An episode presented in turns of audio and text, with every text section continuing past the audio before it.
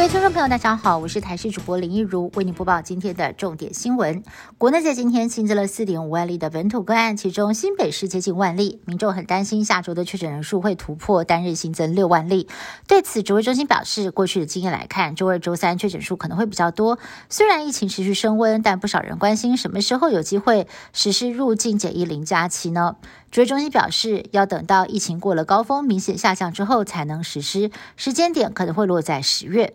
另外，八十万剂次世代疫苗将在十六号到货，周末还会再有八十万剂。但是，根据指挥中心公布，符合首批施打资格的族群大约是一百六十七万人，到底够不够分配，也引发了讨论。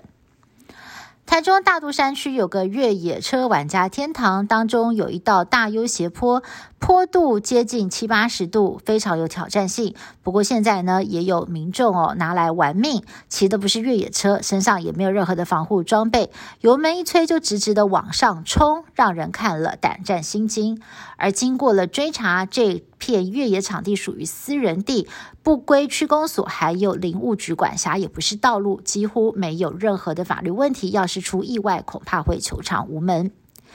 连接车翻落边坡，差点就掉到了铁轨上。台二线滨海公路宜兰头城大理段石城火车站附近，在今天早上七点多，一辆连接车疑似是因为右前轮爆胎翻落边坡。惊险的是，连接车距离下方铁轨只有十公尺左右，还好意外发生之后，驾驶自行脱困，连接车也没有掉到铁轨上。抢救人员派出了吊车前往现场拖吊，预计下午三点钟处理完成。至于受影响的火车列次，台铁还在持续的统计当中。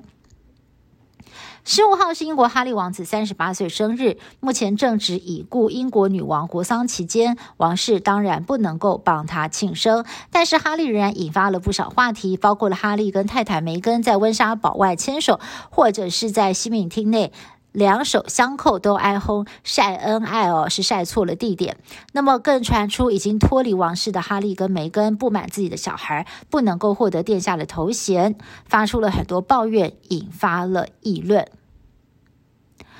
乌克兰总统泽伦斯基在十四号亲赴乌东前线视察，坐车却在回基辅的路上跟一辆私家车相撞，幸好伤势并不严重。乌克兰近来发动了大反攻，九月到现在已经夺回了八千平方公里的湿地。为了鼓舞前线军民士气，泽伦斯基前往卡尔可夫的伊久姆、巴拉克列亚等地视察。以上新闻是由台视新闻部制作，感谢您的收听。更多新闻内容，请您持续锁定台视各界新闻以及台视新闻 YouTube 频道。